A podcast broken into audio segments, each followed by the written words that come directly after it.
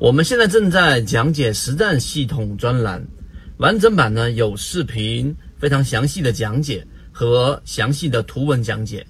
帮大家建立一个完整的交易系统。所以，如果你想进一步的系统的去建立自己的交易系统的话，可以拿出手机，可以直接在缠论专辑的简介找到我。我们今天用三分钟给各位去讲一讲，到底什么叫做没有趋势就没有背驰。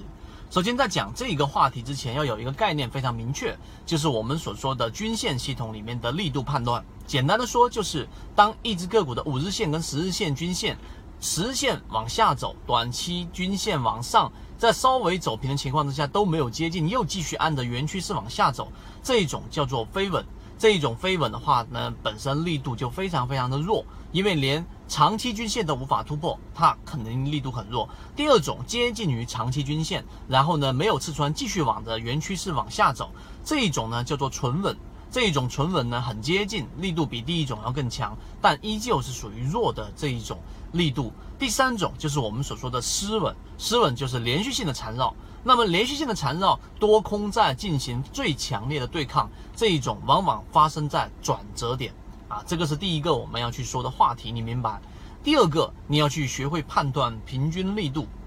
平均力度就是均线、短期均线与长期均线所围绕的这个面积除以时间，这个是可以判断平均力度的。那这个是用来方便你去做背驰的判断。也就简单的说，当一只个股在下行通道的时候，前面所围绕的面积除以时间的平均力度，相比于后面的面积除以时间的平均力度，它是在做一个明显的增强的，也就是整个。它的反抗的力度是在逐步增强的，最终它会走成我们说的失稳缠绕，这个就是一个转折点的发生。那么好，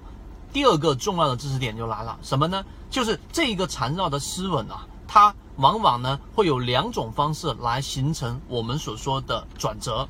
第一种缠绕之后啊，连续性的短期均线跟长均线缠绕这种过程呢，它。第一种情况就是出现快速的这一种下调，也就是说形成一个叫做陷阱。这一个陷阱呢，空头陷阱一旦发生，那大部分情况是因为缠绕过程当中那一些心理上的散户发生了变化，那么快速的割肉，那么这波往下打，往往会出现我们所说的第一类型买点。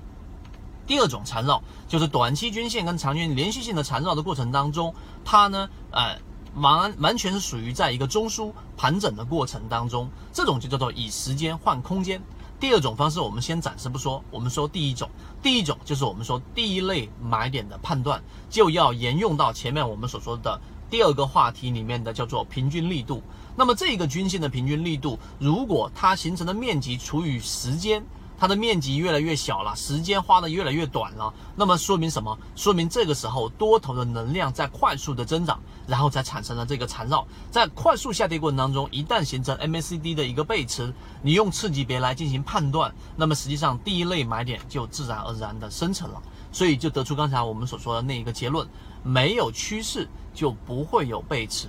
所以你看，三分钟我就能把这个结构非常完整的讲出来。那么这就是在交易系统当中，你把每一块的清晰度能。